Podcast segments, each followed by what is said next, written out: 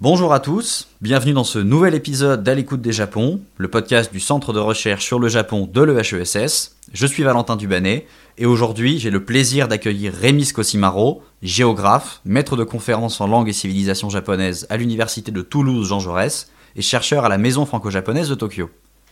Monsieur Scosimaro est l'auteur de très nombreux travaux sur de nombreux aspects de la géographie de l'archipel japonais, en particulier sur le rôle des espaces gagnés sur la mer dans la baie de Tokyo, sujet auquel il a consacré sa thèse. Depuis 2011, il s'est également penché sur l'impact et la gestion de la triple catastrophe du 11 mars, et plus récemment sur la diffusion de l'épidémie du Covid-19 au Japon ainsi que sa gestion. Il est notamment l'auteur d'un atlas du Japon, paru en 2018 aux éditions Autrement, ainsi que d'un carnet de recherche hypothèse intitulé JapGeo, sur lequel on peut retrouver ses travaux, ainsi que des ressources cartographiques dont il est l'auteur. Rémi Scosimaro, bonjour. Bonjour. Merci beaucoup d'avoir accepté notre invitation. Merci à vous. Alors pour commencer, euh, ça fera 10 ans cette année, même ce mois-ci, qu'a eu lieu la triple catastrophe du 11 mars. Et après une décennie de gestion des conséquences de la catastrophe, de nombreuses zones détruites ont été reconstruites et réinvesties. Des ouvrages de protection ont été reconstruits, les préfabriqués dans lesquels ont été logés de nombreux rescapés tentent aujourd'hui à disparaître, et l'herbe a repoussé sur de nombreux terrains vagues. Dix ans après, que reste-t-il donc du 11 mars maintenant que ces stigmates tendent progressivement à s'effacer du paysage? Alors en effet, euh, en dix ans, euh, les choses euh, ont quand même bien changé et il est plus difficile de trouver des, traces concrètes de, cette catastrophe, en particulier dans les zones qui ont été dévastées par, par le tsunami. Et en fait, aujourd'hui, ce qui reste, ou en tout cas l'héritage du 11 mars, c'est la reconstruction post-catastrophe, euh, qui elle est euh, particulièrement euh, visible. et elle est visible parce que elle a pris la forme de très grands aménagements, des routes, des digues, des terrains qui sont de nouveau gagnés sur la mer, mais aussi dans certaines municipalités un paysage qui a été profondément modifié par la reconstruction des villes détruites.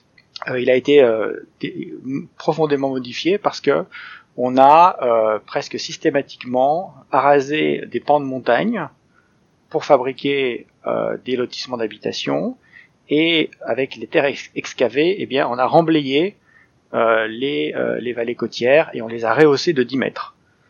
ce qui fait que le milieu que l'on pouvait connaître avant le tsunami du 11 mars, la, la, la forme des montagnes, la forme des rivières, tout ça a été euh, dans de nombreux endroits euh, complètement, euh, complètement modifié, irrémédiablement modifié, et on a donc des, des paysages, des espaces nouveaux qui sont apparus et qui sont la production de, de cette catastrophe et de la façon dont on a, on a reconstruit.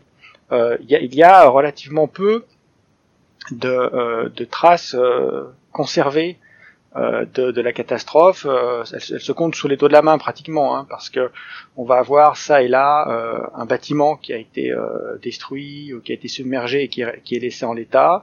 On a un petit peu de construction mémorielle, mais, mais finalement pas, pas tant que ça. c'est plutôt la, la, reconstruction et les, les, nouveaux, les nouveaux territoires qui émergent de, de cette reconstruction post, post catastrophe. Euh, si on part sur des espaces un peu particuliers euh, qui sont ceux euh, qui sont situés aux, abords de la centrale de Fukushima numéro 1, ben, d'abord on a un peu, un peu la même chose que dans le reste des zones touchées par le tsunami, c'est-à-dire deux grands ouvrages de protection, c'est-à-dire des, digues à, à, 15 mètres et des digues à 15 mètres au niveau de la mer. C'est quelque chose qui se voit très, très fortement et qui modifie très fortement le paysage. Donc on a cet aspect reconstruction post-tsunami, mais on a aussi les effets euh, de, de, la catastrophe, c'est-à-dire certes dans certains endroits, euh, mais en fait de moins en moins euh, des villages abandonnés, des maisons qui sont restées en l'état depuis depuis dix ans, mais on a aussi l'effet du chantier de, Fukushima, qui est un chantier qui est assez euh, important, hein, puisqu'on a un peu plus de 5000 travailleurs quotidiens sur, sur ce chantier, et donc euh, le, traitement de la catastrophe euh, nucléaire de Fukushima, là aussi, va apporter des modifications assez importantes sur le, paysage, et donc ça fait partie un petit peu des traces ou de ce qui reste de la catastrophe du 11 mars. Si on sort des zones qui ont été concernées par les destructions ou par la contamination radioactive forte, là on est sur un territoire japonais. Alors si on prend l'exemple de Tokyo, où on a pratiquement aucun, aucune trace euh, de, de, la catastrophe. Hein. Les choses sont, euh, sont terminées, la consommation électrique a repris, euh, il n'y a plus de, y de coupure d'électricité par exemple, et même les, les pratiques d'économie d'énergie, elles sont de plus en plus de plus en plus souples, ou en tout cas, elles sont beaucoup moins importantes que ce qui était encore le cas en 2012 et peut-être même un petit peu en, en 2013.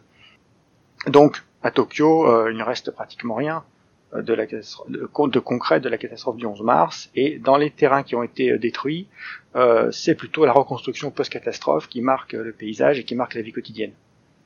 Derrière cette image d'une catastrophe du Tohoku, généralisée, qui est un peu homogénéisante en quelque sorte. Il y a en fait des territoires qui sont assez différents et des rapports aux aléas naturels qui sont relativement nuancés.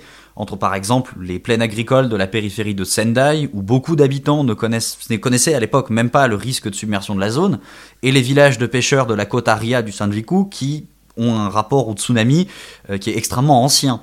Et est-ce que ces différences entre les territoires se ressentent aujourd'hui sur les logiques de reconstruction et sur le réinvestissement ou le non-réinvestissement de certaines des zones affectées par la catastrophe? Alors tout à fait, c'est un point qu'il faut, euh, qu'il faut bien souligner, c'est-à-dire que euh, le tsunami a frappé euh, des territoires, même des territoires très proches, qui sont géographiquement très différents.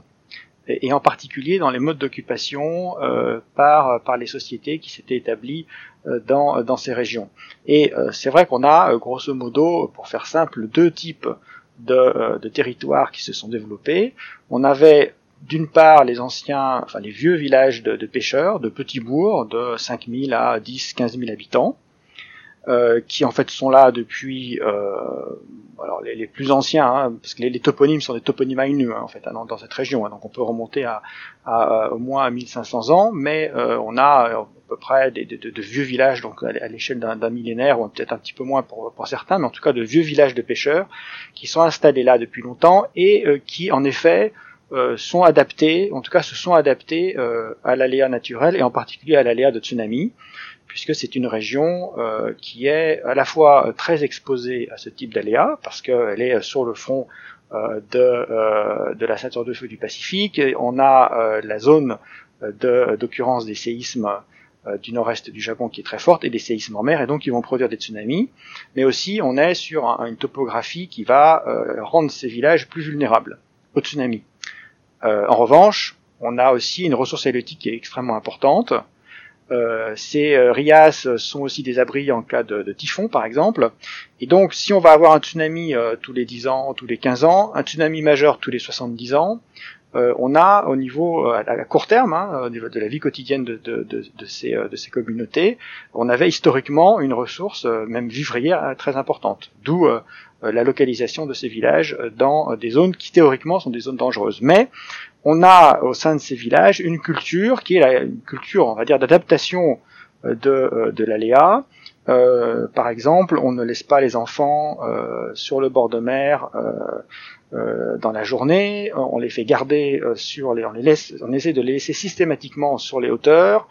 les sanctuaires également, tous les sanctuaires en fait sont situés dans des zones qui ne sont pas inondables et donc les, les, sanctuaires dans cette région marquent véritablement une sorte de, de ligne de côte, euh, de ligne de, de, de, de, zones qui ne sont pas inondables, en cas de, tsunami. Et puis on a euh, des pratiques qui sont cette pratique du sauf qui peut chacun pour soi, Tendenko, c'est-à-dire que dès qu'il y a un, un, un séisme majeur, c'est tout le monde s'en va et on se sauve chacun pour soi, euh, parce que c'est la seule façon en fait de sauver le plus de monde possible. Euh, et on a des gens qui savent lire euh, les signes avant-coureurs d'un tsunami, et en particulier la, la, la, baisse du niveau de l'eau, la baisse du niveau des, eaux marines rapides dans des régions où les, marnages hein, sont pas très importants. On n'est pas dans la, c'est pas dans la baie du Mont Saint-Michel, donc quand il y a l'eau qui baisse d'un coup, c'est pas très, c'est pas très normal, et donc on sait qu'il va y avoir un tsunami. Euh, dans ces dans ces villages-là, euh, certes, ils ont ils ont subi un certain nombre de, euh, de, de, dégâts. On a on a une mortalité qui parfois était relativement importante, mais qui est beaucoup moins importante que dans l'autre type d'espace qui était présent sur cette côte et avec des populations extrêmement différentes. Parce qu'en effet, en parallèle du, de, de, la présence de ces villages de, pêcheurs, on a eu au XXe siècle le développement euh, de villes plus grosses, de villes moyennes, des centres administratifs, qui eux ne se sont pas développés euh, dans, à partir des bourgs de, pêcheurs, mais qui sont plutôt, euh, qui sont, plutôt développés sur la conquête des, euh, des petites, euh, des petites embouchures deltaïques qui ont été remblayées et qui ont été mises en résiculture. Avec au milieu euh, le, le village et un village de population qui sont bien moins touchés, bien moins tournés vers la mer que, que vers la terre et qui sont des cultivateurs et dans des zones conquises sur la mer qui sont extrêmement basses. C'est-à-dire que là, on, va, on a des villes comme euh, Likuzen Takata, comme Minami Sanoriku, qui étaient situées à 1, 2, 3 mètres euh, au niveau de la mer. Donc des zones qui sont extrêmement basses et pratiquement submersibles si on n'avait pas euh, construit de digues. Parce que l'autre aspect, c'est que ces villages-là, qui sont situés, enfin ces petits, ces bourgs, ou en tout cas ces bourgs de, plutôt d'agriculteurs ou de centres administratifs qui sont situés sur des zones très basses, ne peuvent être construites que si on construit une digue. Euh, et c'est la digue qui va permettre en fait cette conquête de, de zones basses, une conquête de zones basses qui n'était pas euh, quelque chose de, euh, de, très ancien dans, dans ces régions-là. et donc on a des riziculteurs ou des personnes qui travaillaient dans ces centres administratifs, qui ont relativement peu de contact avec la mer, qui souvent ne viennent pas forcément des, de la côte, et qui se sont installés à l'abri de la digue. Or, les digues ont sauté, c'est-à-dire que toutes les digues du, de cette région-là ont été détruites par le tsunami, et une fois que la digue est ouverte, eh bien, on a euh, le, la, ville, la petite ville de 50, 50 000 habitants, euh, située à 2, 3, 4, 5 mètres euh, au niveau de la mer, quand le, le, tsunami, lui, a une hauteur d'inondation de 16 mètres. Et donc, ces villes-là ont été euh, complètement ravagées. Mais il y a un autre aspect, c'est que ces personnes-là n'ont pas forcément fui les, les zones basses lorsqu'il y a eu l'alerte. Euh, elles l'ont pas fui parce qu'elles étaient moins alertes, en fait, en quelque sorte, de cet aléa, mais aussi parce qu'elles l'ont pas vu arriver, parce qu'il y avait une digue qui a, qui a caché euh, les, euh, l'arrivée des vagues. donc ils n'ont pas vu le mur, le mur de, du tsunami, enfin, le mur d'eau qui arrivait depuis, depuis le large. Et souvent, quand ils se sont enfuis, c'était, c'était trop tard. Euh, et un tsunami, ça va relativement vite. Hein. C'est-à-dire que même si euh, il faut 30 cm en fait, hein, 30 cm de hauteur de tsunami, et là on y passe.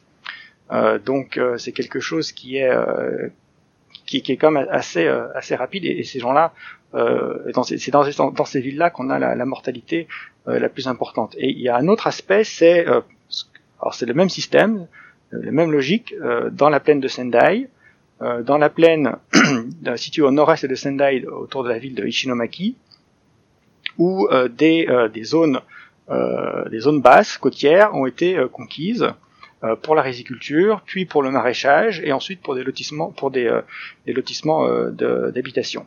Et là, on a un petit peu la même, la même, le même problème, c'est-à-dire des personnes qui sont relativement loin de la mer, hein, c'est-à-dire qui sont à un kilomètre, un kilomètre cinq, qui ne voient pas la mer depuis, euh, depuis leur maison. Euh, la mer est cachée par une digue et par euh, également une forêt, une, une pinède qui était destinée à, la fois à maintenir les sols et puis éventuellement à retarder des, des, des, inondations, mais pas forcément des, des tsunamis majeurs.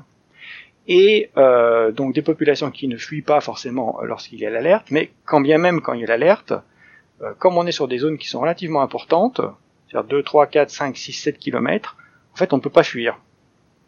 Et c'est un, des, éléments, ou en tout cas un des, enseignements qui a été tiré euh, de cette expérience du, du, tsunami dans ces, zones-là, c'est qu'il n'y a pas d'endroit pour fuir. Par exemple, à Ishinomaki, sur des zones côtières, euh, Ishinomaki, c'est quand même pratiquement 3000 morts, hein, 3000 morts instantanés euh, le, le, 11 mars. Euh, en fait, les, les hauteurs, 20 mètres, 30 mètres, où on peut se réfugier des vagues du tsunami, il faut courir pendant 7 km hein, à certains endroits. C'est-à-dire que même si on s'enfuit, euh, on ne peut pas courir 7 km. Euh, le tsunami, il arrive euh, entre un quart d'heure, 20 minutes, 30 minutes après les premières secousses. les secousses, elles ont duré entre pratiquement 5 à 10 minutes, les, plus fortes, puis elles ont continué, donc ça fait que ces gens ne sont pas n'ont pas évacué immédiatement à la, minute, à la première minute du, séisme, mais plutôt au bout de 20, 20, 20 minutes. Et donc c'était même matériellement impossible pour elles de rejoindre des, des zones qui pouvaient être suffisamment hautes pour, pour les protéger. Alors c'est pour ça qu'aujourd'hui, dans ces zones-là, euh, même si elles sont considérées comme étant non habitables, en fait on a quand même des habitations et on construit des tours, euh, des tours refuges euh, pour permettre à ces personnes qui sont dans ce type de, de quartier urbain extrêmement vulnérables au tsunami de pouvoir se, se réfugier. Donc on a vis-à-vis de, de, cet aléa des situations, même dans des régions assez proches, qui sont assez assez différentes entre on va dire des villages, des petits villages qui sont bien adaptés, qui étaient plutôt bien adaptés euh, à ce type d'aléas, et puis euh, des, des, zones urbaines qui se sont développées, euh, qui euh, étaient plutôt, euh, qui fonctionnaient bien tant qu'il y avait la digue et tant qu'on n'avait pas de tsunami qui détruisait, qui détruisait la digue. Et un autre aspect encore pour terminer sur cette question-là, c'est le relèvement de ces régions-là. C'est-à-dire que euh, ces petits bourgs de pêche, en fait, à partir du moment où on leur, déblaye le port, on refabrique le port, on leur euh, paye des bateaux, euh, la ressource halieutique est là, et donc l'économie peut redémarrer. Et elle redémarre, alors avec des, des un petite, euh, petit régime, et puis ce sont des, des, petits villages hein, quand même de, de pêcheurs. Hein. Euh, mais l'activité économique redémarre et en quelque sorte les choses redeviennent un petit peu comme elles étaient auparavant. En revanche, dans, les, dans ces villes qui avaient été construites euh, sur des, ces zones inondables et ces zones, ces zones basses, même dans des quartiers urbains comme Ichinomaki et même dans des quartiers urbains comme euh, à, la, proximité de, Sendai, là, euh, les habitants ne reviennent pas et le redémarrage économique de ces villes est extrêmement, extrêmement compliqué. On présente assez souvent le Japon comme un modèle de pays qui, en fait, du fait de sa forte exposition à des risques de catastrophes de toutes sortes, euh, comme l'exemple 11 mars évidemment, mais plus généralement sismique, mais aussi climatique et volcanique, euh, on dit souvent que le Japon, du fait de cette exposition à ces risques, aurait développé un rapport qui soit plus fataliste à ces catastrophes, qui soit la mesure de l'impossibilité de les contenir. Mais ce que vous montrez pourtant, c'est que dix ans après le 11 mars, qui a submergé ou brisé toutes ces digues de protection qui ont souvent été érigées en modèle à l'international de la protection contre les tsunamis, on tend en fait à reconstruire ces ouvrages dans des dimensions encore plus massives que par le passé. Quels sont donc les motifs et les raisons invoquées pour justifier la persistance de ce type de logique de protection? Alors en effet, c'est une, question que qu'on pouvait se poser euh, avant que les digues soient reconstruites. C'est-à-dire, euh, qu'est-ce qu'on va faire maintenant que toutes les digues euh, ont montré qu'elles n'étaient pas, n'étaient pas capables de, contenir un tsunami, un tsunami majeur? Sachant que ce tsunami, il c'est pas un, tsunami millénaire. on en a eu un en 33, on en a eu un en 1896. Euh, donc euh, c'est pas quelque chose d'exceptionnel. Donc ils, vont revenir, il va revenir ce type de tsunami. Euh, les digues n'ont pas tenu, et au contraire, ce qui a très bien fonctionné, c'est les périmètres d'inondation et les simulations qui avaient été faites. Et là, au mètre près, les zones qui étaient prévues pour être inondées par un tsunami ont été inondées, et celles qui étaient euh, prévues, en tout cas la simulation montrait qu'elles ne seraient pas inondées, n'ont pas été inondées. Donc ça c'est quelque chose qui a, plutôt bien fonctionné euh, au niveau de la technique. Euh, pourtant en effet on a reconstruit les digues et on les a reconstruites encore plus hautes. Alors en fait elles ont toutes été détruites sauf une. Euh, c'est maintenant la fameuse digue du d'un village du, nord-est où euh, lui, euh, on avait une digue à 15 mètres et c'était la digue la plus haute du Japon. et cette digue, effectivement, elle a tenu. Donc c'est le, village de Fudai à Iwate, qui est un petit un petit bourg de, pêche avec une, digue géante. Et elle, elle a contenu, elle a contenu le tsunami. Et euh, alors en fait, pourquoi elle, avait été érigée à 15 mètres? Parce que le, maire de la, ville avait vécu le tsunami de 1933 et il s'était dit en 1933, le tsunami a inondé à 15 mètres, donc il faut une digue à 15 mètres. et effectivement, elle a tenu. c'est le seul village qui n'a pas été dévasté par le, tsunami sur cette côte.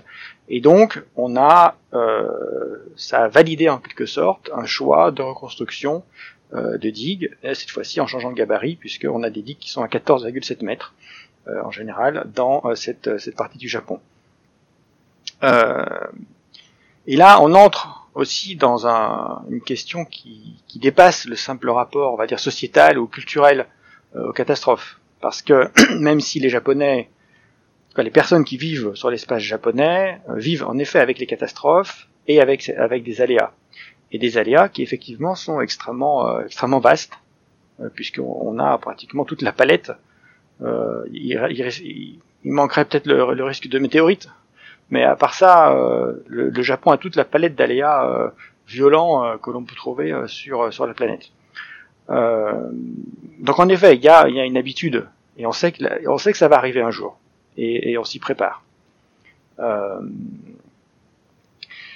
Pourtant, il y a aussi d'autres logiques qui sont en jeu et fabriquer des digues, c'est quelque chose qui est aussi assez intéressant parce que euh, c'est de l'argent investi qui va fournir des emplois, qui va permettre aussi à un secteur qui est le secteur du BTP euh, de euh, d'avoir des commandes et euh, la reconstruction des, des, villages détruits par le tsunami est aussi l'histoire d'un grand partage entre les différentes sociétés de BTP du Japon, où chacune a son village ou sa municipalité dans laquelle elle construit euh, sa digue, euh, elle, teste ses, euh, techniques, l'argent coule à flot pour reconstruire cette, cette région-là, donc il n'y a, plus, véritablement de, limites de limites financières. Et puis on a des habitants qui, en fait, dans leur majorité, réclament la digue. Euh, et qui finalement adhèrent à l'idée que les digues n'étaient pas assez solides et pas assez pas assez épaisse. Et ce qui auparavant pouvait être contesté euh, comme étant des ouvrages de trop, trop grande envergure et, et inutiles, aujourd'hui est, plutôt, plutôt accepté et même demandé euh, par, certains, par certains habitants. Euh, et puis l'autre avantage de, de, ces digues euh, massives, c'est que alors c'est l'État central qui les prend en charge et c'est aussi un moyen très concret de montrer aux populations que l'État euh, les, les, que l'État japonais est présent et ne les, ne les a pas oubliées. Euh, voilà, donc il y a toute une, une, série de, de, de, de, dimensions en fait hein, euh, dans, dans, cette question de la construction des digues euh, et dans, dans, le rapport à ces catastrophes et dans ce qu'on fait finalement à la fin. Euh, et puis des, des, des, rapports de force, des, des, groupes économiques et sociaux, on va dire, qui ont intérêt à fabriquer, à fabriquer ces choses-là. Euh, et, donc, c'est toutes ces dimensions qu'il faut prendre en compte pour essayer de comprendre pourquoi on a des digues à 15 mètres euh, qui protègent des rizières. Avec quelque chose qu'il faut souligner quand même. Alors, certains partisans des digues expliquent qu'elles ont permis de euh, gagner 30 à 60 secondes euh, en, en, contenant les vagues et que ces, ces 30 à 60 secondes ont permis effectivement euh, à certaines personnes de, euh, de pouvoir rejoindre, d'avoir le temps de rejoindre les hauteurs. pourtant, et c'est un petit peu ça le paradoxe de ces digues qui sont qui sont à dimension extrêmement importante, c'est que les autorités locales et, nationales considèrent que en cas de tsunami majeur, les digues ne protègent pas les populations et donc il faut évacuer. Euh, donc on a quelque chose qui est un petit peu bizarre, c'est-à-dire qu'on construit des digues plus importantes en prenant euh, la hauteur euh, de 15 mètres de ces tsunamis majeurs qui, en l'occurrence, on va dire au moins une fois tous les 70 ans, voire parfois un petit peu moins. On prend cette, ce, gabarit-là, mais tout en expliquant quand même qu'en cas de, tsunami majeur, d'alerte au, au, tsunami majeur, il faut évacuer. Quoi. Euh, donc c'est un, un, petit peu paradoxal, euh, et c'est ce qui fait que euh, il, faut, il faut trouver d'autres d'autres explications que les simples, les simples explications techniques pour savoir pourquoi est-ce qu'on construit ce type de ce type de protection. Euh, alors il y a, y, a, y a, un endroit hein, où juste une seule, un seul un seul petit quartier, un petit hameau qui a bénéficié qui a été exempté de digue, etc. En, en, quelque sorte, et qui a obtenu de construire la digue à 6 mètres, c'est-à-dire une, une, digue qui va protéger le village pendant les typhons, pendant les petits tsunamis, et en sachant qu'en cas de tsunami majeur, de toute façon on évacue, et donc on n'a pas besoin d'avoir une très grande digue. Euh, ces, grandes digues, elles, ont un autre problème, c'est qu'elles cachent encore plus la mer. Euh, et donc les, habitants sont encore plus dépendants euh, des systèmes d'alerte. ils ne peuvent pas voir, comment la mer évolue, voir si les, eaux baissent. ils peuvent pas non plus entendre le bruit du, tsunami. cet aspect du son aussi est assez, est assez important. donc ça pose quand même des, ça pose un certain nombre de problèmes et et parfois, on peut se demander même si ces digues-là, elles, ne sont pas en train de recréer de la vulnérabilité. Euh, parce qu'elles vont créer un sentiment de sécurité d'une part, et puis d'autre part, euh, elles vont empêcher euh, les habitants de véritablement de pouvoir voir par eux-mêmes, comprendre par eux-mêmes ce qui se passe dans, dans un territoire après un séisme et s'il y a un tsunami qui va arriver ou pas.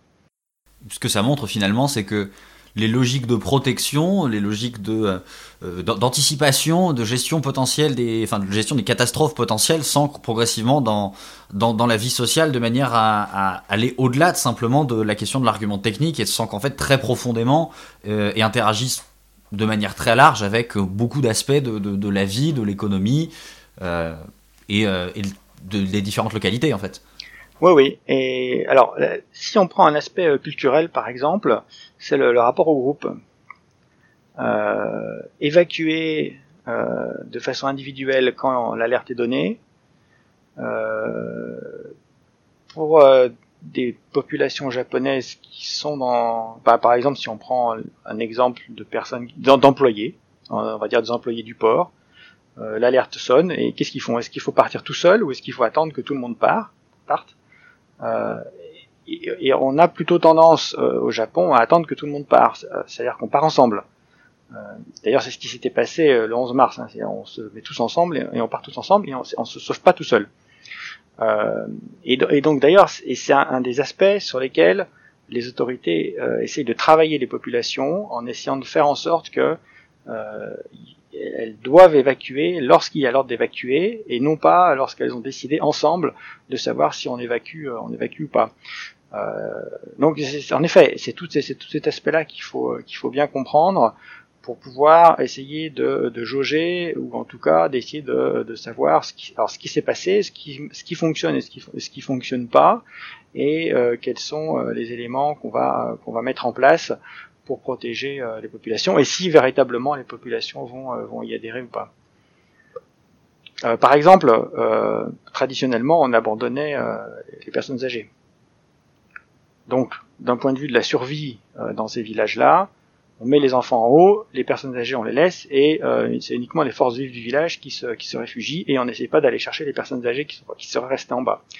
Euh, mais là, c'est quelque chose qui va entrer en collision avec l'état l'état de la société japonaise contemporaine, c'est-à-dire que l'idée qu'on laisse, on laisse les, les personnes âgées en bas et qu'on s'en occupe pas, parce qu'il faut que, le village survive, c'est quelque chose qui est plus tellement euh, qui, est plus qui, est, plus concevable.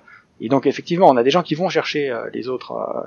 Euh, on a des gens qui vont chercher de l'argent, par exemple, qu'ils ont, qu'ils ont, resté, qu'ils ont laissé dans leur maison.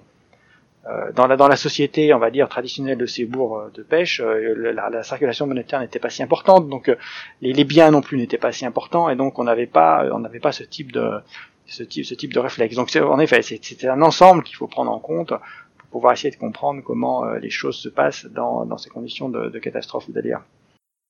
Pour ce qui est de la gestion des conséquences de la catastrophe nucléaire de Fukushima, une des questions les plus récurrentes dans l'analyse de cette catastrophe est celle de l'impact sur les populations en termes de conséquences sanitaires, psychologiques et économiques des différents déplacements de population qui ont eu lieu à la suite de l'accident euh, et de décontamination radioactive. Cependant, la zone d'exclusion est loin d'être devenue un no man's land, puisque la décontamination et le démantèlement constituent des chantiers de grande ampleur qui sont encore loin de toucher à leur fin, vous l'avez rappelé. Quel impact le chantier de Fukushima a-t-il eu sur le tissu social et économique de la région? Alors, euh, en effet, euh, ce qui peut euh, surprendre lorsqu'on va aux abords de, la centrale, c'est qu'on n'est pas du tout dans, une, dans un no man's land. ça n'a rien à voir, par, par exemple, avec ce qui peut se passait à Tchernobyl. C'est pas au contraire. En fait, on est dans un espace qui est extrêmement actif, économiquement très très actif, sans mauvais jeu de mots, et dans lesquels tout est fait pour que on puisse circuler et même s'approcher au plus près de la centrale et on, personne ne vous empêche euh, de venir en voiture euh, jusque euh, à l'entrée principale de, de, la centrale euh, et on essaye de réouvrir au plus possible les, les zones qui sont qui ont été qui, ont été contaminées. alors d'abord il faut il faut quand même noter que la, radioactivité a quand même fortement baissé et que le, la la décontamination est quelque chose qui, qui fonctionne plutôt bien. Alors, c'est pas vraiment de la décontamination, hein, puisque c'est un déplacement de la radioactivité euh, qui se situait euh, dans euh, les forêts, puis dans les vallées avec le ruissellement, etc., aux abords des maisons.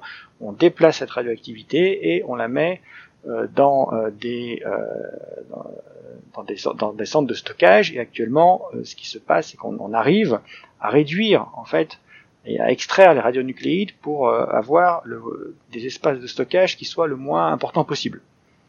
Euh, et une partie de la région de Fukushima, en tout cas des communes qui sont euh, qui ont été le, le, plus touchées par la radioactivité, qui ne sont pas décontaminées, sont en train de devenir des zones de stockage euh, de long terme de, la radioactivité. Euh, donc on a cette reconfiguration en quelque sorte du territoire entre certaines zones qui sont décontaminées, on prend, les, radionucléides et on va les mettre ailleurs mais euh, ce, ces radionucléides ne, disparaissent pas, on les, on les transmute pas, donc ils sont toujours là. Donc plus on décontamine, plus on contamine d'autres espaces. Euh, cependant, en effet, on a des, des l'ouverture assez rapide euh, de, euh, de, de, de, zones euh, qui ont été où la radioactivité ambiante a, a fortement fortement diminué. fortement diminué, mais là aussi il faut quand même aussi le, le nuancer on peut avoir à certains points des radioactivités qui sont 1000 à 2000 voire 3000 fois euh, la radioactivité euh, ambiante, euh, non, enfin dire plus ou moins plus ou moins normale. Euh, c'est-à-dire moi je suis passé sur des zones qui étaient quand même à 2000 microsieverts par heure, à 60 km de la centrale de Fukushima, ce qui, correspond à des, doses, à des doses en fait de la proximité des réacteurs. Hein. Donc on a quand même ces, ce type de, de problème-là, mais globalement, malgré tout, la radioactivité a fortement diminué.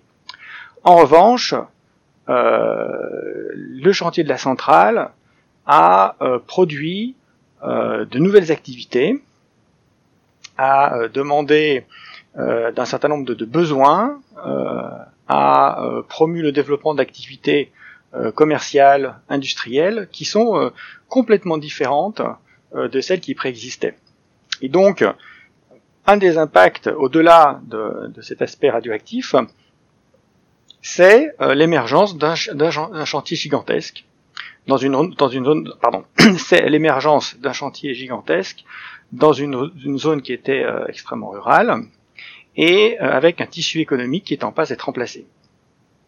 Et le fait que le tissu économique, que le type d'activité soit remplacé, implique aussi le remplacement des habitants en quelque sorte. C'est-à-dire que euh, alors qu'une euh, partie des habitants étaient euh, évacués, eh bien de nouvelles personnes, de nouveaux travailleurs sont, sont arrivés parce qu'il fallait traiter le chantier de la décontamination, la question des bâtiments et, et, de la centrale, de la centrale elle-même.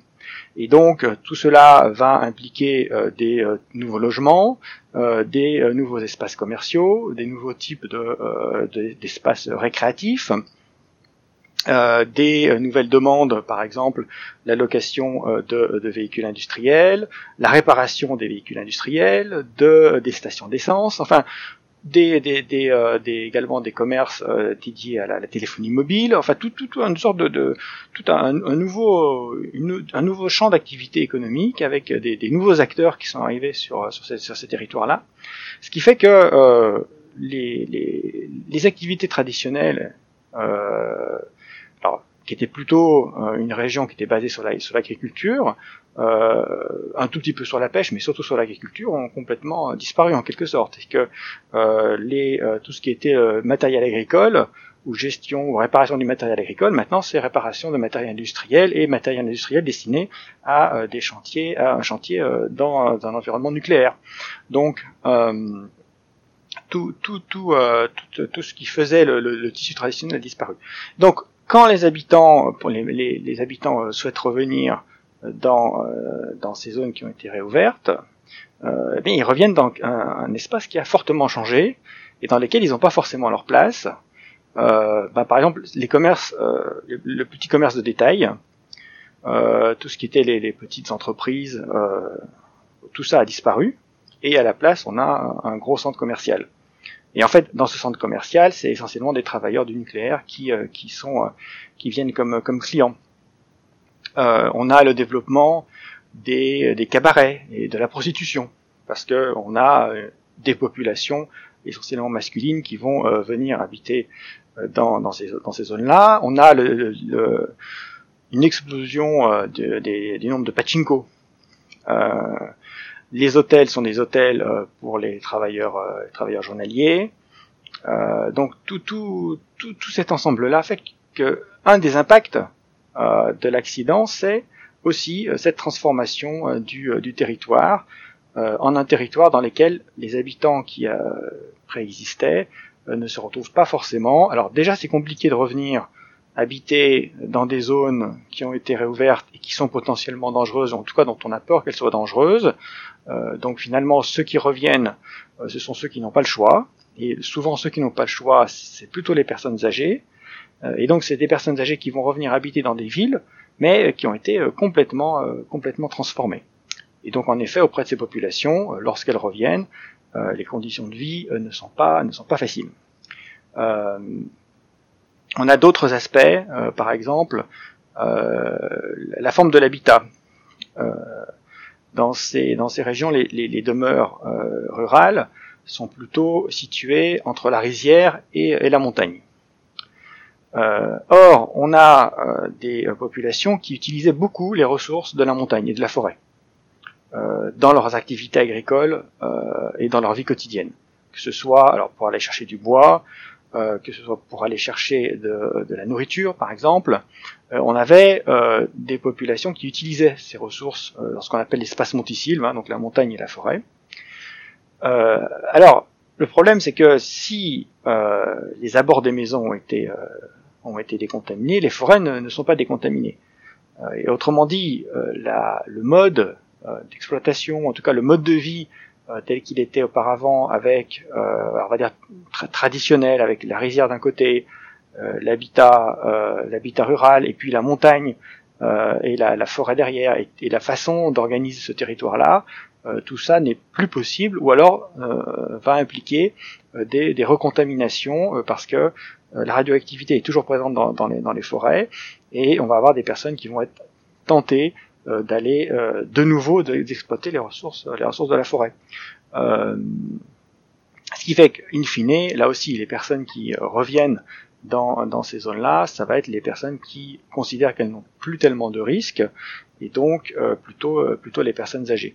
Et donc on a quand même un tissu, on va dire économique et social, qui est extrêmement extrêmement dégradé du fait de ces de ces différents éléments.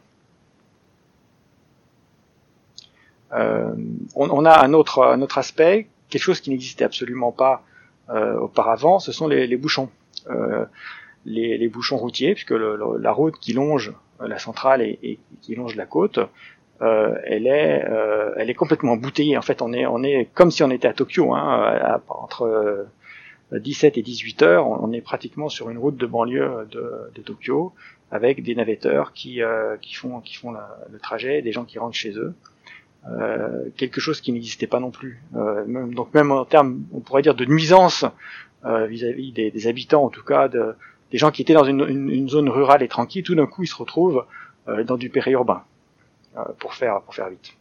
Ce qui est assez marquant, c'est que même s'il y a évidemment une spécificité de euh, la contamination radioactive et de, la spécificité d'une catastrophe qui est pas seulement euh, pas seulement industrielle et euh, qui tire bel et bien une partie de sa spécificité du fait que ce soit véritablement une contamination nucléaire qui émane d'une centrale.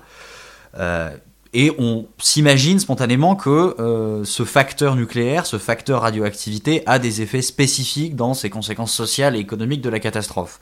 Ce que vous montrez pourtant, c'est qu'il est en fait relativement difficile d'isoler ce facteur et d'identifier précisément le rôle que cette spécificité radioactive et nucléaire joue dans ces dynamiques d'après-catastrophe, puisque la spécificité nucléaire de la catastrophe de Fukushima vient s'insérer dans des mécanismes qui sont relativement classiques en quelque sorte d'une situation d'après-catastrophe, notamment en termes de discrimination sociale.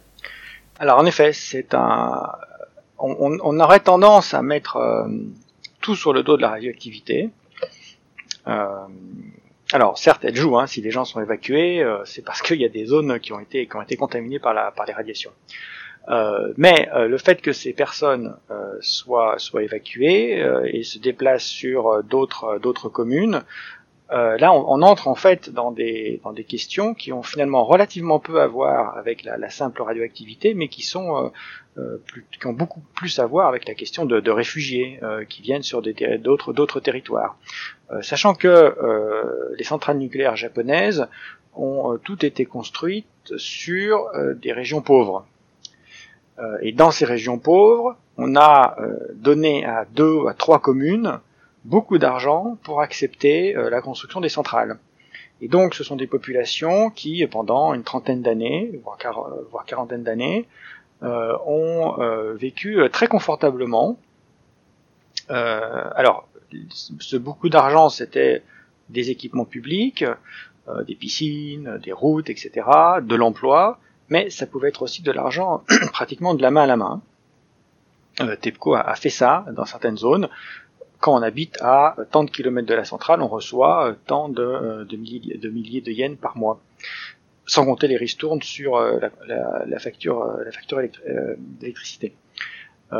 donc des, populations qui étaient extrêmement privilégiées dans des régions rurales qui elles étaient plutôt plutôt plutôt appauvries.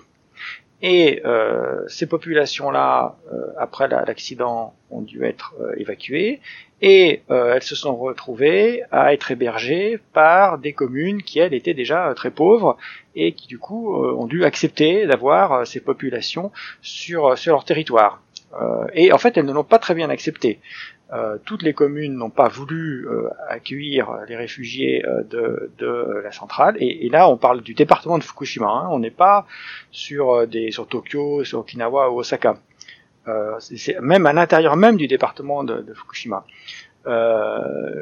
c'est pour ça, par exemple, que les, les, seuls terrains sur lesquels on a pu construire les logements les logements de, de refuge, et qui ensuite sont devenus de plus en, enfin, de moins en moins refuges et de plus en plus perfectionner, mais euh, les, les, ces terrains de, de, de relogement temporaire de, ces populations, c'était uniquement sur des terrains publics, et un petit peu, euh, petit bonheur la chance, là où une commune avait euh, de la réserve foncière. Mais très très peu de propriétaires fonciers ont accepté euh, de, de donner leur champ, ou même le, le, le parking d'un de parking d'un supermarché désaffecté, par exemple, euh, euh, très très peu ont accepté en fait, hein, au niveau privé, de, de, de fournir leur, euh, leur, leur, réserve foncière pour, pour accueillir ces personnes-là.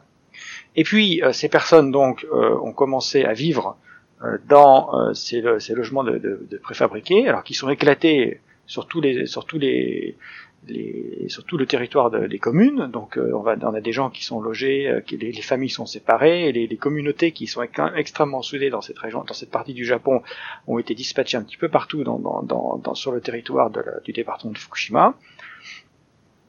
Et ces gens-là ont continué en quelque sorte à bénéficier de TEPCO. Alors bénéficier avec des guillemets, c'est-à-dire qu'auparavant euh, le nucléaire, les entreprises nucléaires, en l'occurrence TEPCO, euh, leur donner de l'argent pour accepter en compensation de la présence de la centrale, et une fois qu'il y a l'accident, on leur donne de l'argent en compensation de l'accident. Mais au final, c'est des gens qui continuent finalement à recevoir, à recevoir euh, euh, de l'argent de, de, la part de TEPCO. Et seulement cette fois-ci, ils sont réfugiés, ils n'ont plus d'emploi, ils reçoivent de l'argent et à un moment et des sommes qui étaient assez assez importantes, puisque c'était pratiquement 100 000 yens par par personne. Donc un foyer euh, de 4 euh, personnes recevait 400 000 yens, donc 3000, 3500 euros par mois, euh, avec aucune peu d'obligations d'emploi, dans des zones rurales où on a, on a pratiquement rien. C'est-à-dire que rien, c'est-à-dire que dans ces zones rurales, il y a, relativement peu d'offres commerciales, il y a relativement peu d'offres d'emploi. On est sur essentiellement de la, de la, de la résiculture. Et ces gens-là bah, sont, sont retrouvés avec de l'argent, des logements extrêmement vétustes, et euh, bah, ils ont dépensé cet argent euh, en achetant des voitures. Euh, certains en, en, passant la journée, alors toujours au pachinko ou, ou à boire. Alors c'est ce qui ce qui était dit hein, sur, sur, sur les, réfugiés de, de, de, la centrale de, de, Fukushima, et avec la peur pour les autorités locales, et pas simplement la peur, mais une stigmatisation de ces personnes qui continuaient à recevoir de l'argent de, de TEPCO, euh, et qui circulait dans des grosses cylindrées euh, japonaises, pas allemandes, mais euh, voyez le type de, réaction qui, a pu voir le jour par la présence de, ces personnes. Et là, on est, on est plus tellement dans la question de la radioactivité, etc. Euh, et on est toujours dans le département de Fukushima, c'est-à-dire que dans un département euh, qui lui-même, en quelque sorte, est, est, stigmatisé et à l'intérieur de, de, de, ce département on a ce type ce type de ce type de réaction et qui est basé sur des, des aspects plutôt plutôt socio-économiques. Euh, et on a également enfin dans le même ordre d'idées euh, un certain nombre d'affaires de harcèlement scolaire. Alors cette fois-ci par exemple c'était plutôt dans des, personnes qui se sont réfugiées à, Yokohama euh, dont il est révélé qu'elles sont euh, réfugiées euh, de, la région de, de la centrale, et euh, des élèves qui vont harceler leurs camarades en pensant que puisqu'ils sont réfugiés et qu'ils viennent de, de Fukushima, euh, ils doivent avoir beaucoup d'argent du fait des compensations euh, et donc on va on va on va raqueter on va raqueter cet élève pour essayer de, de lui réclamer de l'argent. Alors ce qui, est, ce qui est assez compliqué parce qu'en fait les personnes qui se sont qui, ne sont qui ne sont qui sont pas qui ne sont pas évacués et qui ne sont qui sont qui n'ont pas rejoint les lieux d'évacuation on va dire euh, officiels qui soit sont, soit ont évacué toutes seules soit ont décidé de, de partir de, de, quitter leur commune et de véritablement déménager elles ne recevaient pas de, de compensation euh, mais en revanche, il était dit que euh, les gens qui viennent de Fukushima et qui ont été évacués à la suite de l'accident ont des compensations et ont donc ont beaucoup d'argent. Et, et d'où le développement d'affaires, de, de, de, harcèlement scolaire euh, dans, dans ce cadre-là. Et donc là aussi, on n'est pas, on n'est plus tellement dans la question du, du nucléaire brut. Hein. Euh, c'est pas, alors il y a eu, il y a eu des, des affaires hein, où on a dit, certains disaient que voilà, ceux qui étaient de, de, de, de Fukushima étaient pourris par la radioactivité, etc. Ça, c'est, Mais en fait, les affaires qui ressortent, c'est pas véritablement cette question de radioactivité, c'est plutôt des questions euh, très économiques euh, de jalousie locale, de, de fracture même des sociétés locales au sein du département de Fukushima, parce que les, les solidarités, en tout cas les, les jalousies euh, euh, anciennes euh, de ceux qui reçoivent de l'argent et de ceux qui n'en reçoivent pas se, se, se, revivifient. Alors, pour bien comprendre à quel point c'était problématique, euh, lorsque si on prend l'exemple de la commune de Nihonmatsu, donc qui est euh, au, on va dire au, centre de la, du département de Fukushima et qui a reçu euh, les habitants de la commune de Namie, qui elle est située à, à 2 km de, la centrale. Euh, pour éviter d'avoir ces problèmes scolaires entre les réfugiés et puis les habitants de la commune, eh bien on a construit deux écoles. Hein, il y avait l'école pour les pour les réfugiés et sur du préfabriqué euh, sur le champ de terrain de sport de, l'école, de, la, la, commune haute, et puis euh, la commune euh, haute de Nihonmatsu avec ses propres élèves, parce que on voulait surtout, surtout éviter qu'il y ait ce, ce type d'affaires. Voilà, donc c'est aussi, c'est aussi ça, ce, la, un des produits en quelque sorte de, de la catastrophe de, de Fukushima, et qui est aussi le produit de la façon dont on a géré le nucléaire au Japon et dont on a pu faire accepter à certains, dans certains territoires d'avoir des centrales en compensation de, de sommes d'argent, d'aménagement, etc. Et qui, une fois que l'accident a lieu, euh, eh bien ça, produit un certain nombre de, problèmes de, ce type-là. Euh, ce qui ne veut pas dire d'ailleurs que euh, toutes les communes aujourd'hui euh, qui ont une centrale refusent la centrale. Et euh, si on voit par exemple, alors les élections, les élections de 2012. Donc les, élections de 2012, c'est intéressant parce que c'est juste après la catastrophe. Et euh, les élections nationales de 2012 qui ont mis au pouvoir Abe Shinzo, eh bien, on voit qu'un an, un peu plus d'un an après la catastrophe, on a des, des municipalités, alors dans le Kyushu par exemple, où on voit très clairement qu'on a un vote en, en faveur du Parti libéral-démocrate, donc celui de Abe Shinzo, celui qui est en fait le parti pro-nucléaire.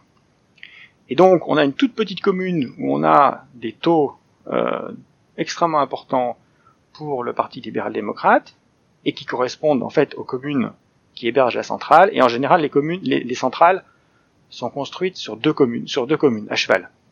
Comme ça, ça permet de, en fait, de créer de la solidarité entre les deux communes et de les rendre plus fortes par rapport aux communes alentours qui elles n'ont pas d'argent de la centrale. Et justement, sur les cartes électorales, eh bien, euh, on voit les communes qui sont situées autour de la centrale, mais qui elles n'ont pas euh, l'argent de la centrale, qui elles euh, ont un vote pour le Parti libéral-démocrate beaucoup plus faible, et qui vont plutôt voter soit pour ce qui était le, parti le parti démocrate du Japon, donc le centre gauche, soit même pour le parti le parti communiste, qui est le parti le plus antinucléaire au, au Japon.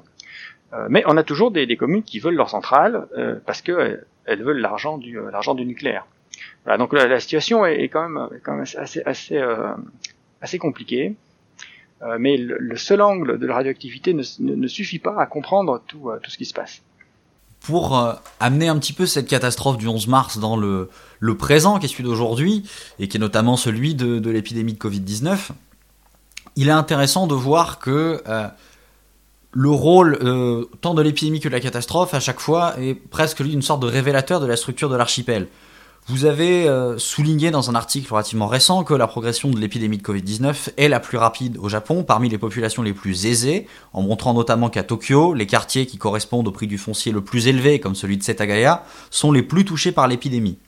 A l'inverse, les régions les plus enclavées, les périphéries à l'écart de la mégalopole, comme le Tohoku, sont celles dans lesquelles l'épidémie a le moins de prégnance, alors même que ce sont des régions où la population est en moyenne plus âgée, donc à risque.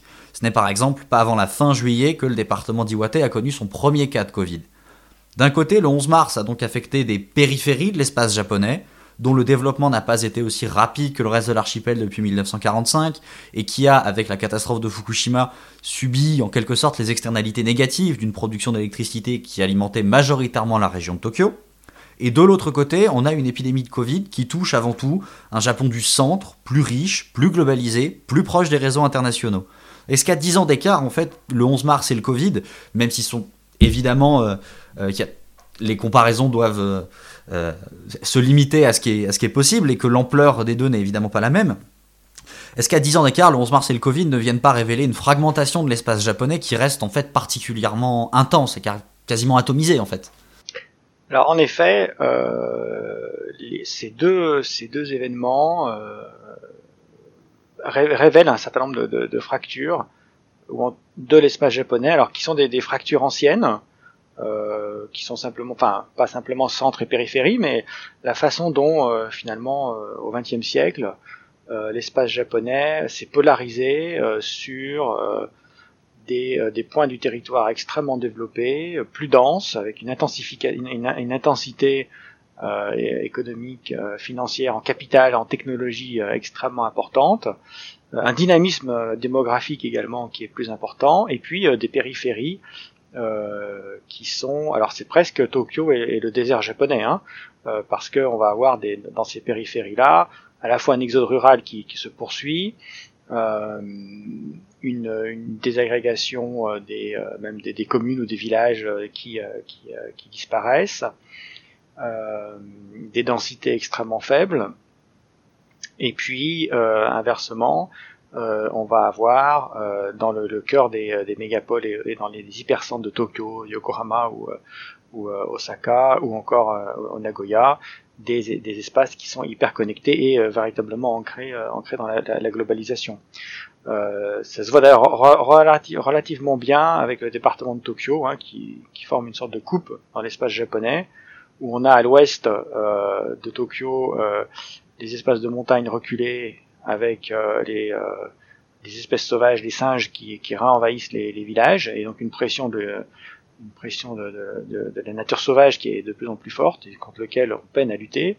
Et puis à, à l'est de Tokyo, dans l'hypercentre, où là on a euh, bah, la ville globale, hein, la ville globale, les communautés euh, d'expatriés, un dynamisme économique et, même démographique qui, qui, est plus important. Et, c'est vrai que ces deux catastrophes mettent en, lumière hein, ces fractures de, de l'espace l'espace japonais. Euh, alors sur l'épidémie de Covid, elle, est en effet euh, particulière dans, dans ce sens-là, c'est que euh, effectivement, elle touche euh, les espaces les plus globalisés euh, et également euh, les plus les plus aisés. alors c'est un des comment est-ce qu'on peut dire qu'elle touche les plus aisés avec cette donnée foncière, hein, c'est-à-dire que on a des prix fonciers et les prix fonciers sont, une donnée qui est relativement assez accessible et mise à jour euh, au Japon, donc on, peut en faire une cartographie assez, euh, fine. Mais euh, lorsqu'on se base sur la, commune de résidence des, personnes qui ont contracté le Covid, en tout cas qui ont été détectées positives, eh bien, en effet, on a une, des taux qui sont extrêmement forts euh, dans les arrondissements de, alors, Minato, euh, Shinjuku, Setagaya, comme vous l'avez dit. Euh, Setagaya, c'est le Neuilly, le Neuilly Tokyo 8. Hein. Euh, Minato, on va dire c'est le Saint-Germain de Tokyo en quelque sorte. Et donc on a ici des, des taux qui sont extrêmement importants, euh, et non seulement importants en, en, volume de personnes contaminées, des taux qui sont importants en taux, mais aussi en, dynamique. Hein. On a une dynamique de l'épidémie qui est, extrêmement forte.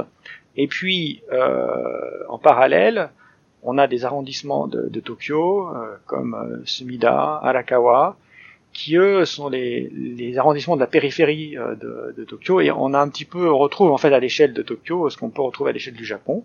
En tout cas, ces arrondissements pauvres euh, où on a les classes ouvrières et les classes populaires euh, du, du, Japon ont des taux des taux de, prévalence du Covid qui sont qui sont extrêmement faibles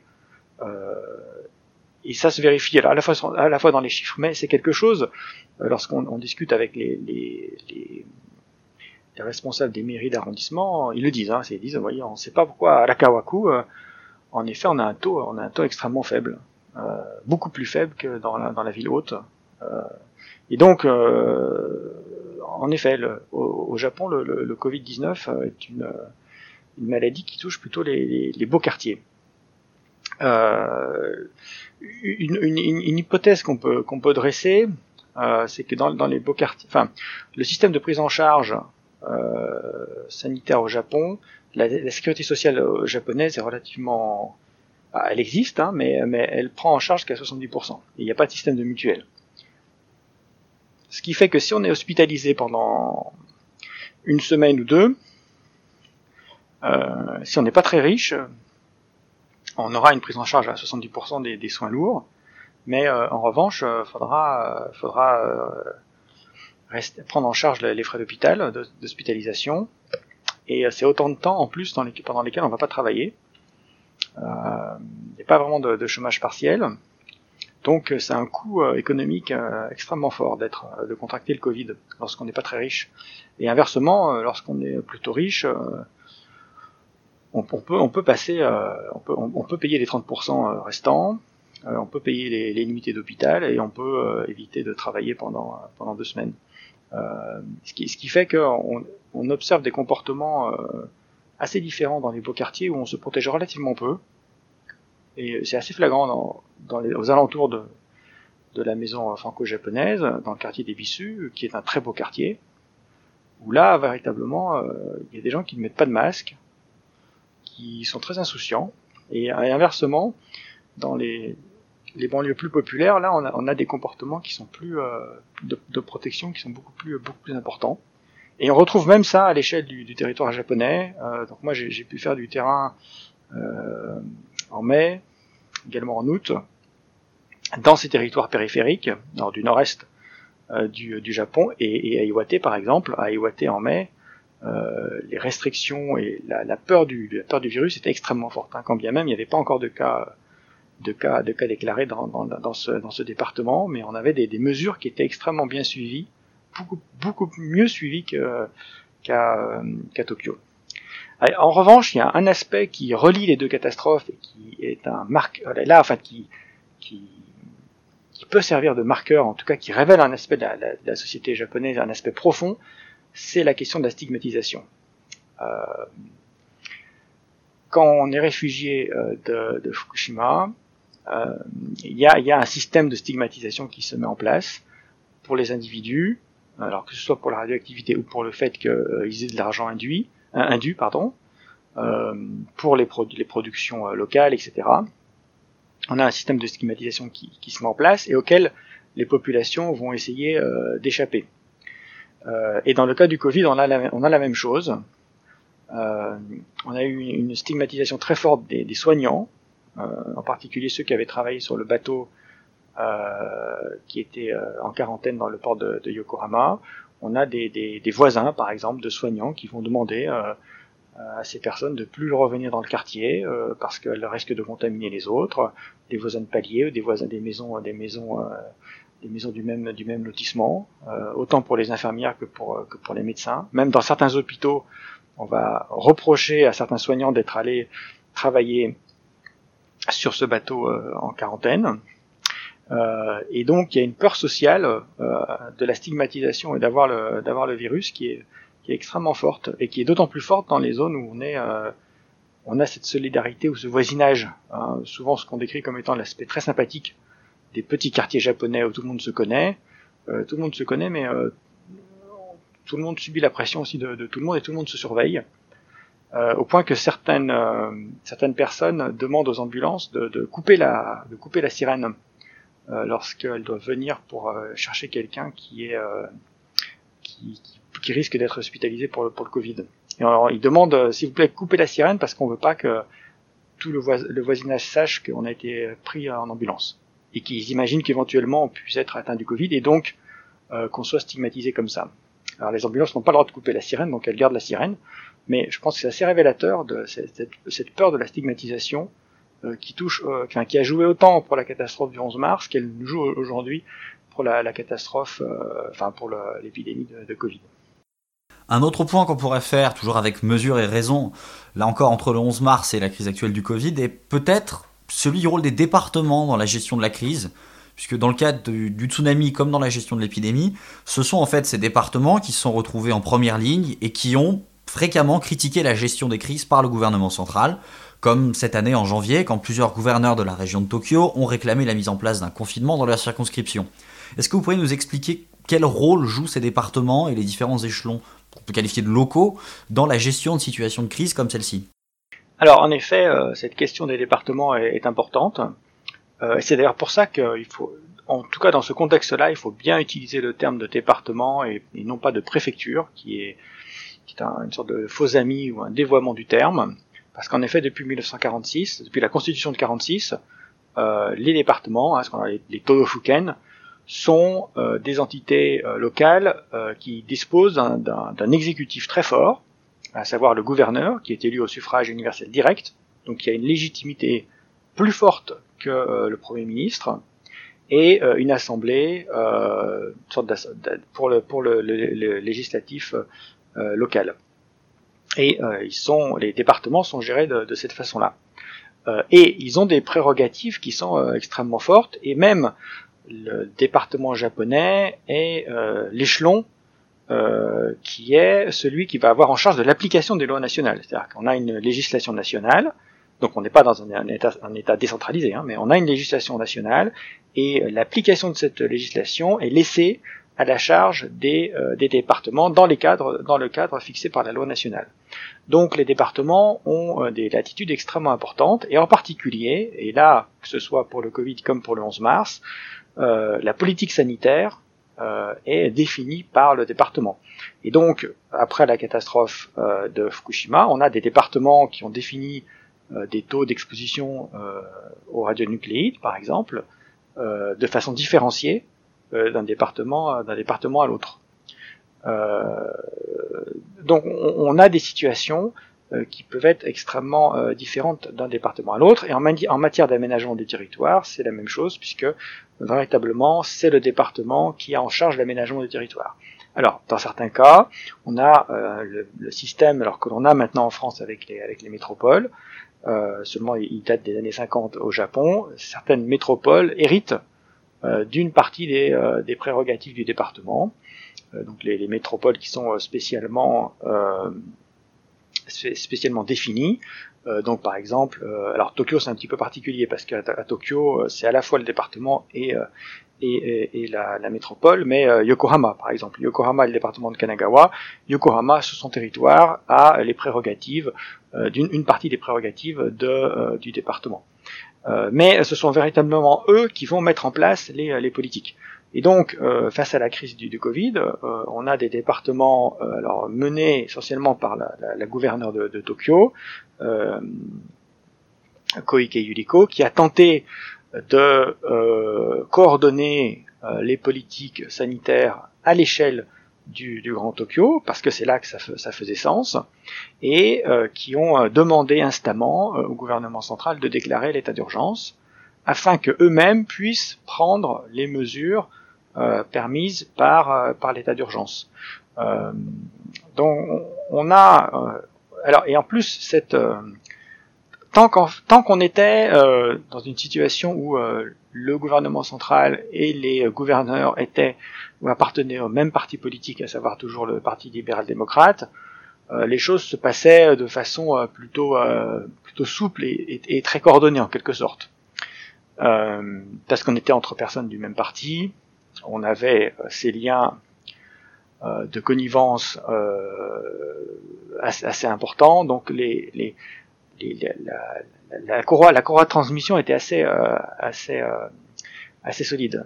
Mais depuis les années 90, et, et Koike Yuriko est assez intéressante dans ce sens-là à la tête de Tokyo, euh, elle, elle est pas, officiellement, elle n'est plus au, au, Parti libéral-démocrate, donc elle, peut se poser même en, en, opposante à, euh, à, euh, au gouvernement central à, à, l'époque Abe Shinzo, et même elle va jouer en fait cette carte-là.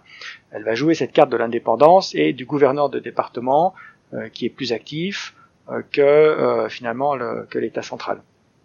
Mais en effet, on a cette, cette, cette structuration des différents échelons euh, administratifs du, euh, du, Japon qui est, euh, qui est révélé par, par ces crises.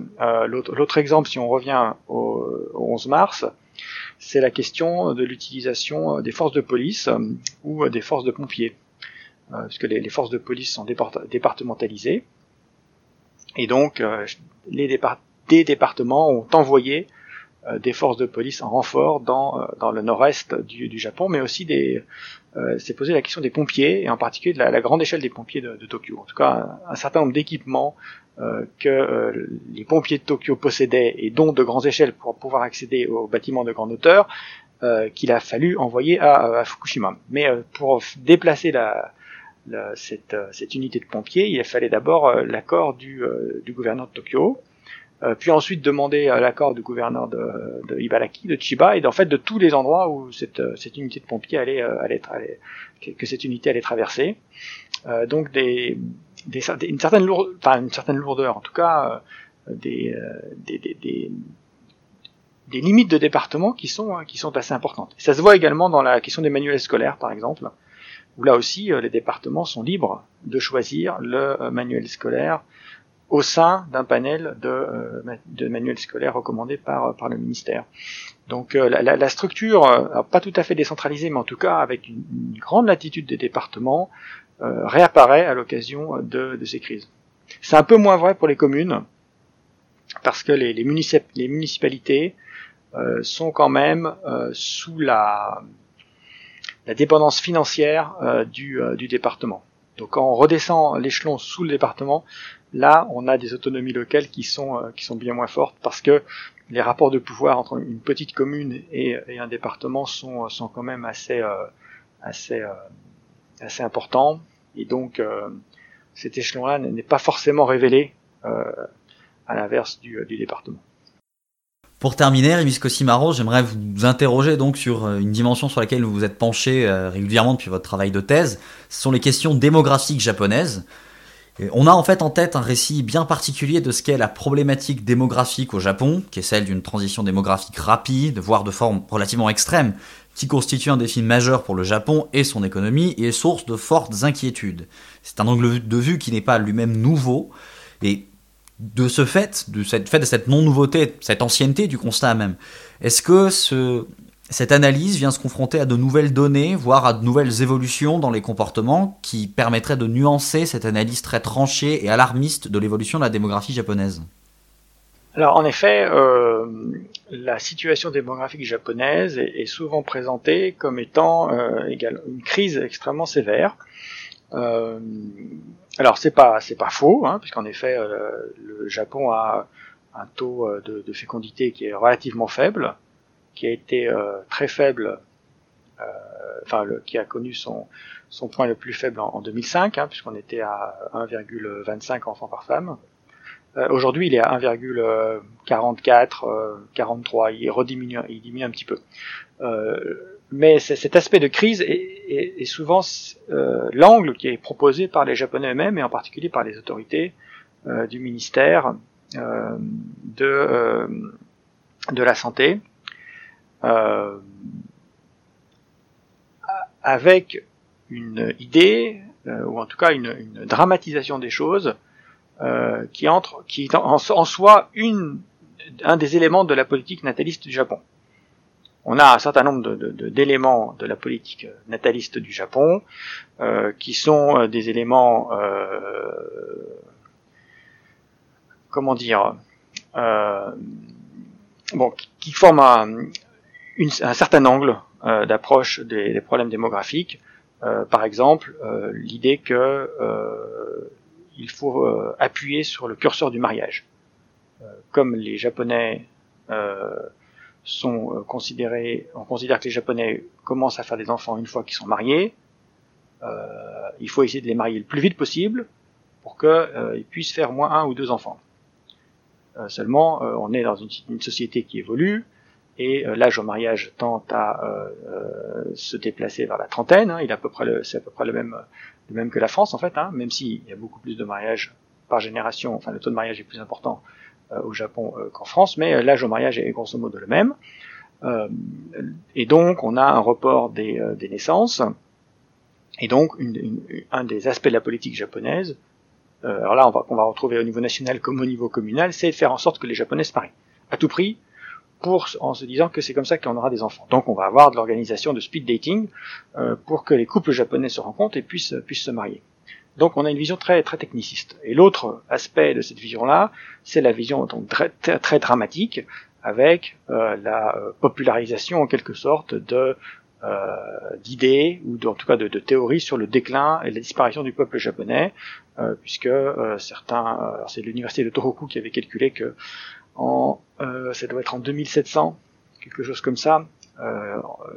Le, dernier japonais de moins de 15 ans, on aura le dernier dernier japonais de moins de 15 ans sera né en 2700, quelque chose comme ça. Donc, et, autrement dit, à, partir de 2700, il y a un risque pour que la, la population japonaise disparaisse ce qui est un non-sens, parce qu'enfin, bon, il peut se passer beaucoup de choses en 2700, et puis ce qu'est le Japon et les Japonais peut aussi beaucoup évoluer.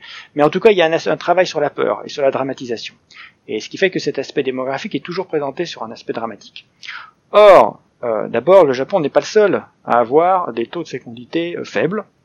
Euh, en Asie, tous les pays ont des taux, de fécondité, qui sont extrêmement faibles. Et en fait, en Asie, le Japon est un de ceux qui a le taux de fécondité le, plus fort. La, situation est beaucoup plus sévère en, Corée du Sud, beaucoup plus sévère à Taïwan, et les taux de fécondité s'effondrent dans, dans, toute l'Asie. Et dans cette Asie alors hormis peut-être la, Corée du Nord, mais en tout cas dans, cette Asie orientale, euh, en développement ou développé déjà, euh, le Japon est celui qui a un, taux un des taux de fécondité les, plus forts. Et puis, euh, si on le, on le, compare à des pays européens, eh bien, le Japon a un taux de fécondité qui est aujourd'hui à peu près un, petit peu plus fort que celui de, de l'Allemagne, ça dépend des années, mais qui est à peu près au même niveau. Or, personne ne dit que la population allemande va disparaître en 2600 ou en 2500. Euh, et puis un taux bien plus élevé que, celui de, l'Italie, par exemple.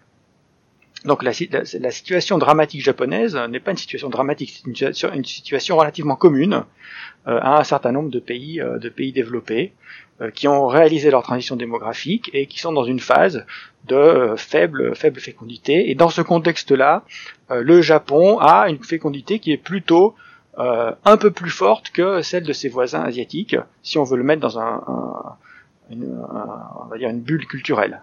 sachant qu'en démographie, les bulles culturelles, ça marche pas, puisque si on, si on prend l'exemple européen, entre l'Allemagne et l'Italie, on n'est pas vraiment sur le même type, euh, le même type de division culturelle telle qu'on a, on a l'habitude de, le, faire hein, en Europe, hein, euh, entre l'Italie méridionale, enfin latine, et puis euh, le monde anglo-saxon, catholique et, plutôt protestant, etc. Donc ces choses-là, en fait, faut, faut, trouver, enfin, ça fonctionne pas forcément d'un point de vue des ensembles culturels tels qu'on les définit en, général.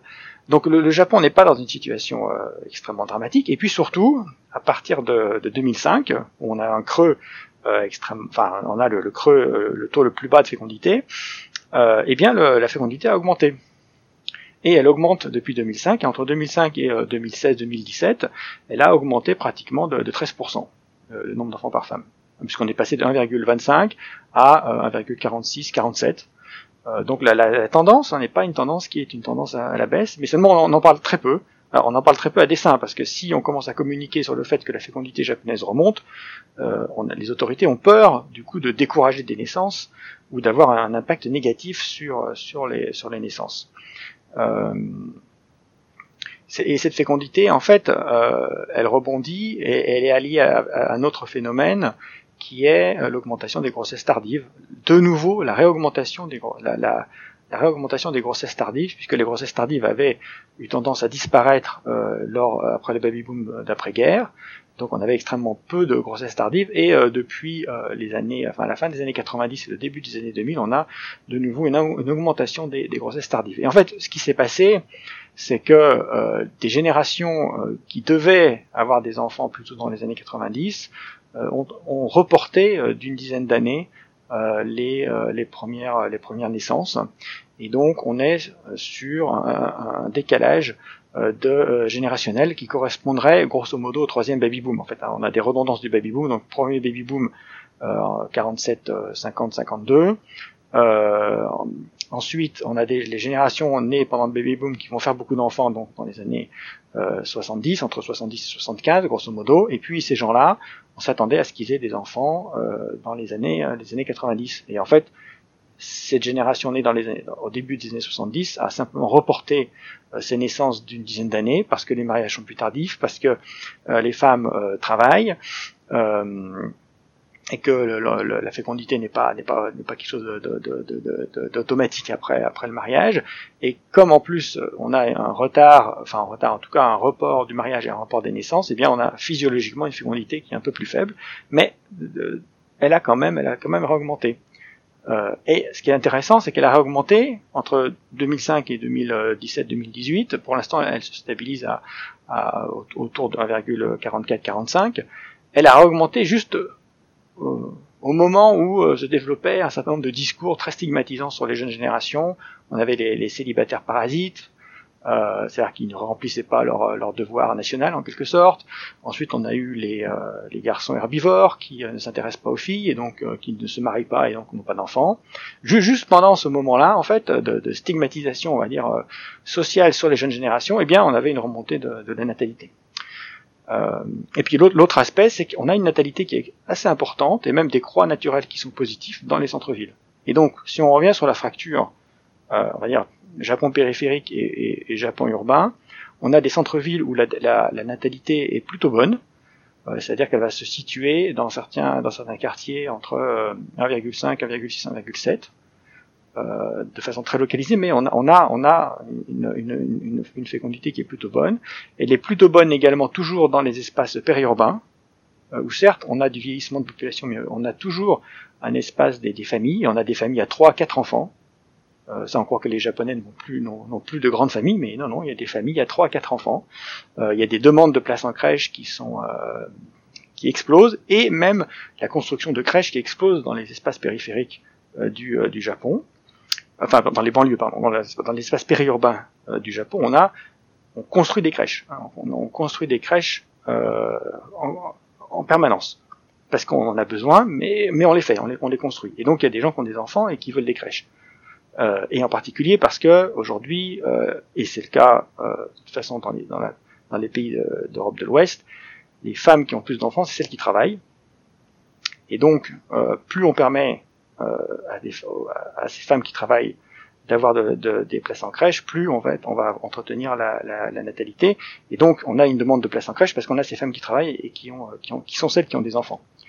Euh, et puis, inversement à, euh, à, à, cette tendance de plutôt bonne santé euh, démographique, euh, on a les espaces périphériques où là, euh, on a une un taux, enfin pas une disparition des femmes, mais on a, on a un, taux de jeunes femmes, en tout cas de, femmes en âge de, de, se marier, voire même en âge de procréer, qui est extrêmement faible, euh, puisqu'en fait elles, elles, migrent vers les, vers les centres-villes, et on a les zones en effet de dépérissement et de très faible natalité, et en corollaire de la très faible natalité, euh, de très grande vieillesse, avec en effet des populations, des, des, des, des municipalités où on va avoir euh, des, taux de plus de 65 ans, euh, de 50 à 70%, et voire même des hameaux où on est sur des sur pratiquement 100% de la population qui a plus de qui a plus de 70 ans. Un autre aspect pour terminer peut-être sur, la démographie, c'est la question des, seuils d'âge, de l'âge. pour, pour pas mal de, collègues japonais qui travaillent sur la revitalisation rurale, par exemple, eux, ils pensent qu'il faut arrêter de compter à 65 ans. Parce que, enfin, le seuil de 65 ans n'est pas bon, il faut prendre 75 ans. Euh, et, donc euh, élargir un petit peu, euh, parce que les Japonais travaillent jusqu'à 75 ans. Et, donc revoir un petit peu les, la façon, les, bornes hein, d'âge, euh, et qu'à 75 ans, la plupart des Japonais, que ce soit dans les espaces ruraux ou, urbains, non seulement ils sont, ils sont en bonne, en bonne forme, mais, mais ils travaillent et ils veulent, ils veulent travailler. Voilà. Ben, sur ces questions de démographie, merci beaucoup Rémi Scosimaron d'avoir répondu à mes questions. Ce podcast est maintenant terminé. Euh, merci beaucoup de votre écoute et à très bientôt pour un nouvel épisode d'À l'écoute des Japon.